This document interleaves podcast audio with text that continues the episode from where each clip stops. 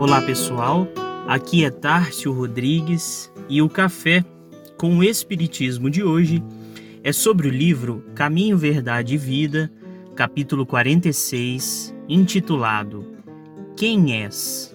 Psicografia de Chico Xavier, onde Emmanuel vai dizer: Deveria existir por parte do homem grande cautela em emitir opiniões relativamente à incorreção alheia. Um parecer inconsciente ou leviano pode gerar desastres muito maiores que os erros dos outros, convertido em objeto de exame. Naturalmente, existem determinadas responsabilidades que exigem observações acuradas e pacientes daqueles a quem foram conferidas. Um administrador necessita analisar os elementos da composição humana que lhe integram a máquina de serviços.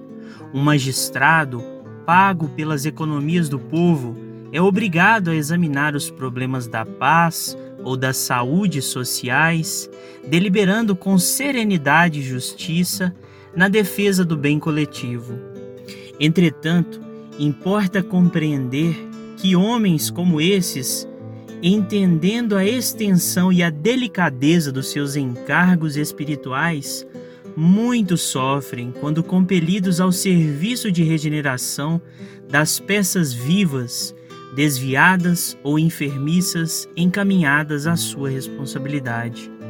Na estrada comum, no entanto, verifica-se grande excesso de pessoas viciadas na precipitação e na leviandade cremos seja útil a cada discípulo, quando assediado pelas considerações insensatas, lembrar o papel exato que está representando no campo da vida presente, interrogando a si próprio antes de responder às indagações tentadoras: será este assunto de meu interesse?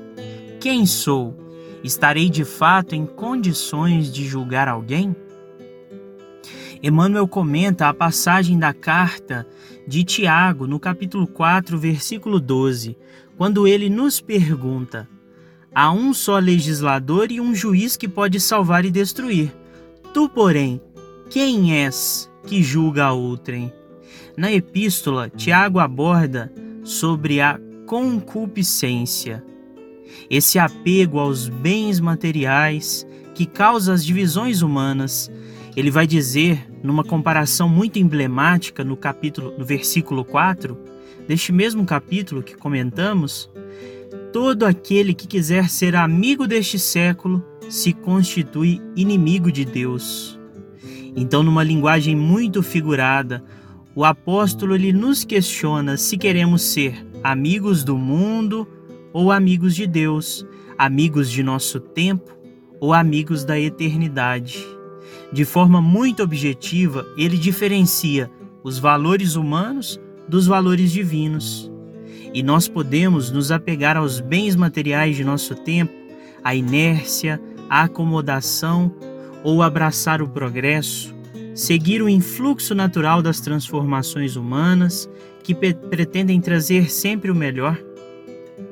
A própria ciência ela se baseia na transformação, como naquela frase que atribuem a Lavoisier: nada se perde, nada se cria, tudo se transforma. E é com essa constante transformação das coisas que devemos nos conformar e nos adaptar, e principalmente com as mudanças humanas e com as mudanças sociais. Estamos a caminho do melhor de nós mesmos, mas isso não significa que já chegamos lá Portanto, sejamos tolerantes com os outros, esperando que os outros tenham a mesma tolerância conosco, por ainda não sermos o melhor que poderíamos ser. Fiquem com Deus e até o próximo episódio do Café com o Espiritismo.